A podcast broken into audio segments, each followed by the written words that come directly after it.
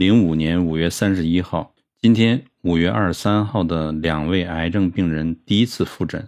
第一位就是那个波多黎各人，他已经服药一周，今天一见到我，他就说取消了明天的化疗，决定用中医治疗他的肺癌转移肝癌跟骨癌。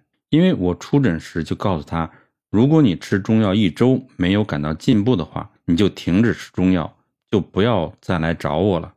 他自述吃完第一碗汤药就感觉到药力在发作，力量直达右肺下方，这个位置就是西医告诉他长肺癌之处。中药清除出许多痰水，大便顺畅，已经可以平躺睡觉了。胃口大开，双脚开始发热。我再一看舌苔，原来的两侧黄厚湿苔居然完全退去，体力好转。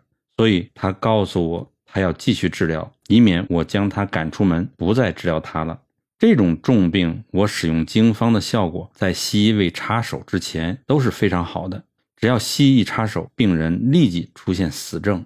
他抱怨手骨很痛，因为癌肿长在上面，坚硬如石。目前他还在寒热，并结在厥阴症。我如果可以将他治到出现阳明症，这人就救回来了。正统中医理论非常明确，经方家使用六经辨证，可以自始至终很明白病情的变化，也可以预知病势的发展。这病患今天如果遇到温病派中医，结果就不是这样了。他们就会告诉病人：“你们的病中医只能为辅，西医为主。”因此，病人就一命呜呼了。第二位五十岁的女患者也是第二诊，她一看到我进入诊疗室，就开心地对我一笑。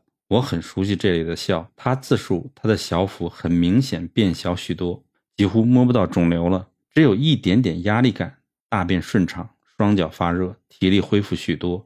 他才吃了中药一周，效果就如此快速，他非常高兴，而且惊讶于中药治病之快。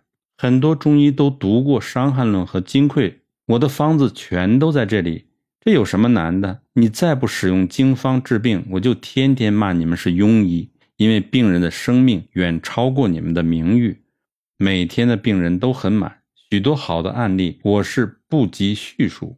说这两个案例实在是我有感而发，因为我只是使用经方治这两位病人，结果有一周就好转过来了。